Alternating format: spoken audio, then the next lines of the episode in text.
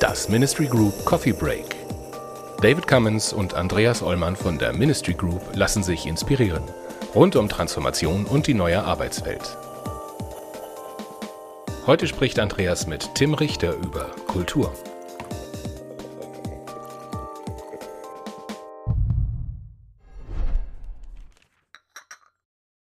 Moin Tim, sei gegrüßt.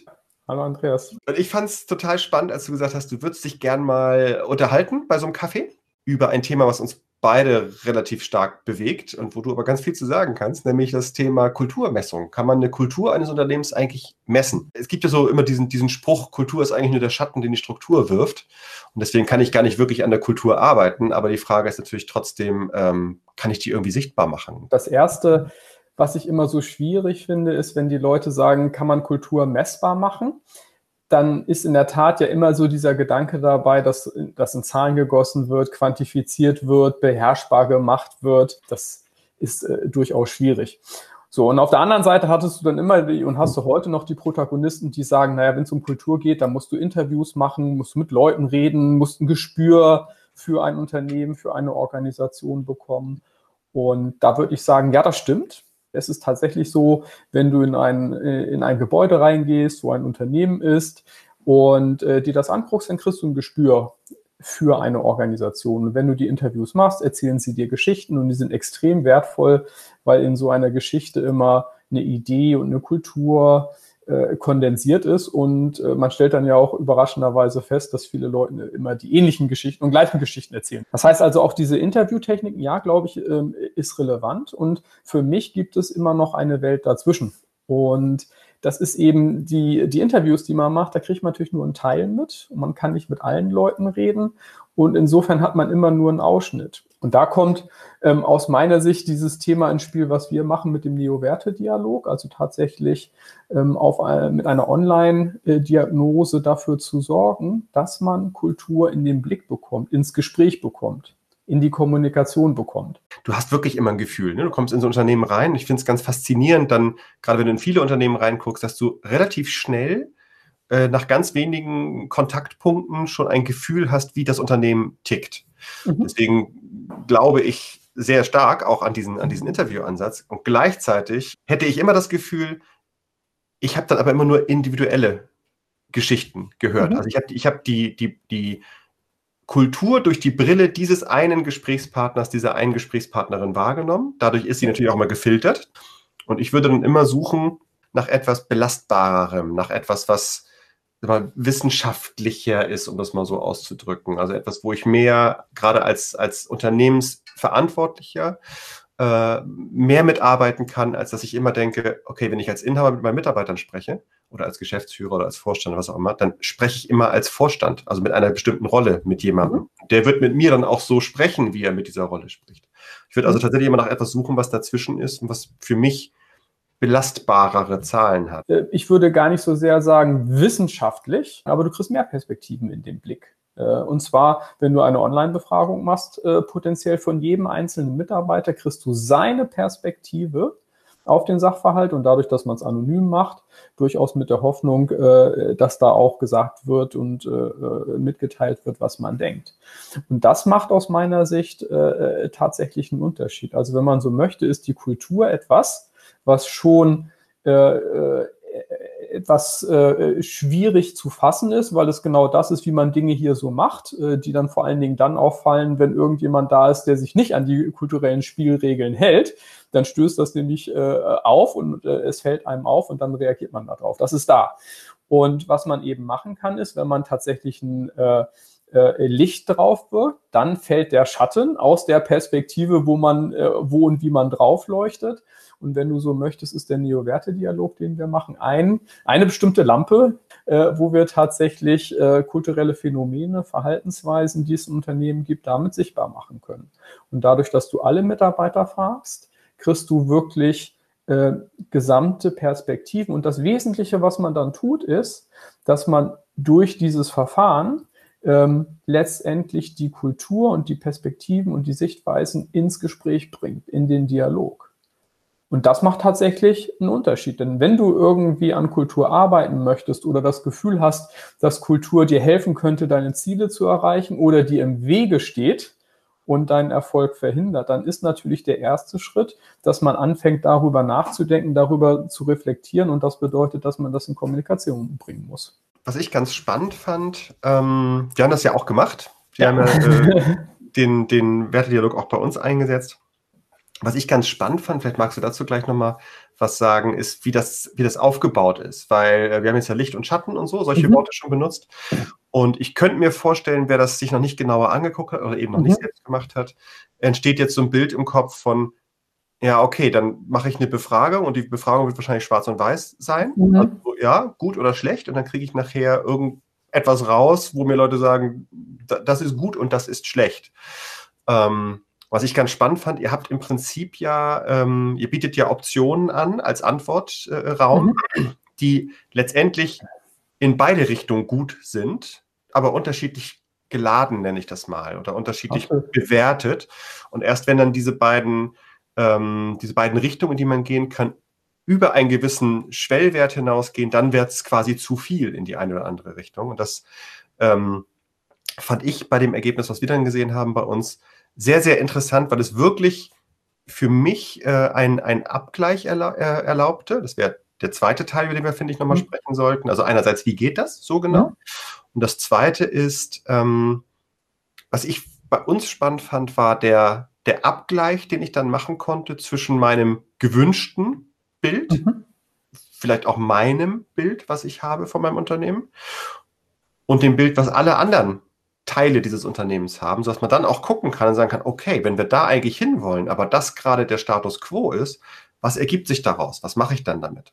Mhm. Und diese beiden, diese beiden Punkte finde ich nochmal noch mal spannend anzusprechen zusammen. Wenn wir darüber sprechen, dass unser Neo-Werte-Dialog wie eine Kamera ist, der eine, einen Schnappschuss macht von einer Kultur, dann haben wir tatsächlich 160 Sensoren. Das sind nämlich äh, 160 Verhaltensweisen, die man in einem äh, Unternehmen beobachten kann. Und das Verhalten ist letztendlich das, äh, was dann Kultur ausmacht. Und äh, wir gehen so vor, dass wir diese 160 Begriffe, 4 mal 40 Begriffe anbieten und in vier Runden äh, die Teilnehmer aus den jeweils 40 Begriffen fünf bis zehn auswählen, wo sie sagen, die nehme ich am stärksten in unserer Kultur wahr.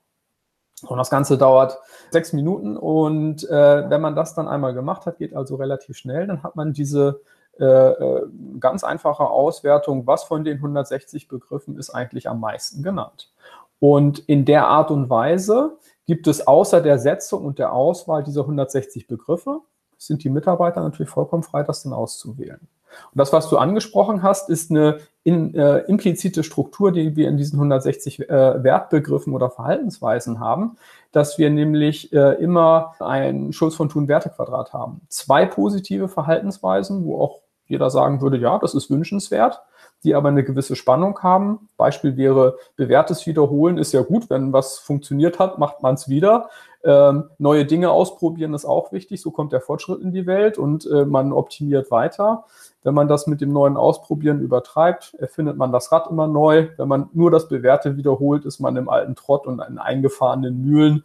Äh, so, die Übertreibungen sind nicht gut.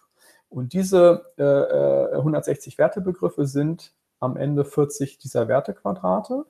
Und dann kann man tatsächlich auch in die Diskussion gehen und sehen, welche Sachen sind eigentlich wie wahrgenommen von den Leuten. Wo gibt es eigentlich positive Dinge, äh, die miteinander in Spannung stehen?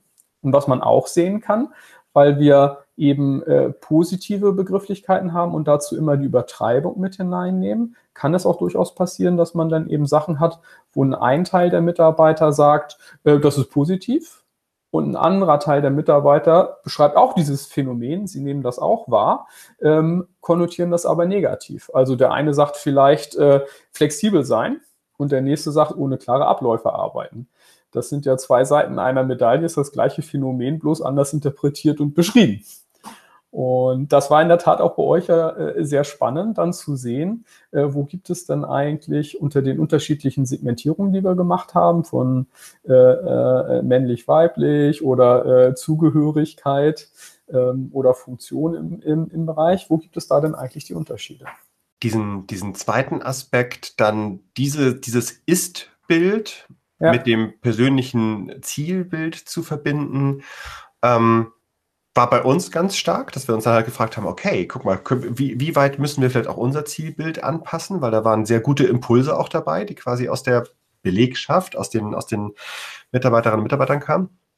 Und wie, wie stark müssen wir an welchen Stellen vielleicht noch arbeiten, weil die gelebte Kultur noch an einigen Stellen aus unserer Sicht zu weit weg ist von dem, was wir eigentlich haben möchten. Das war für uns ein ganz, ganz starkes Messtool, um mhm. uns dann zu fragen, welche Maßnahmen helfen uns denn dabei? Wird das, wird das immer so genutzt? Ja, also es gibt im Grunde genommen zwei wesentliche Anlässe, äh, warum man überhaupt so eine Kulturdiagnose macht. Äh, der eine Anlass äh, ist eher extern getrieben, Arbeitgebermarke. Man möchte, eine, äh, möchte sich positionieren und möchte äh, dafür wissen, wo stehen wir eigentlich, damit man auch authentisch nach draußen hin sagen kann. Und übrigens, das hat sich nicht nur unsere Marketingabteilung ausgedacht, sondern wir haben unsere Mitarbeiter gefragt, und die äh, bestätigen das und sagen das. Ähm, das ist auch ein Grund. Unser Neo-Werte-Dialog ist von Kununu lizenziert und wenn man auf die Seite von Kununu geht, da gibt es einen neuen Reiter, Firmenkultur und äh, die Befragung und die Methode, die dahinter liegt, ist tatsächlich der Neo-Werte-Dialog.